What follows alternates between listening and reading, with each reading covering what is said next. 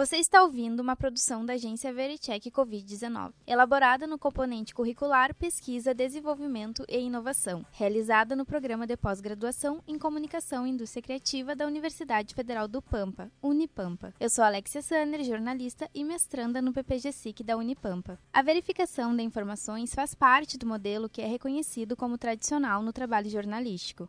Com a utilização das mídias sociais digitais e a criação de agências especializadas em checagem de informações, essa função acabou se potencializando. Em poucos cliques, o internauta consegue compartilhar informação para uma rede de amigos, e os efeitos dessa informação variam em níveis diferentes de pessoa para pessoa. É importante ressaltar aqui que o termo desinformação é utilizado para substituir as famosas fake news. Para alguns pesquisadores deste assunto, o termo abrange melhor a complexidade do tema.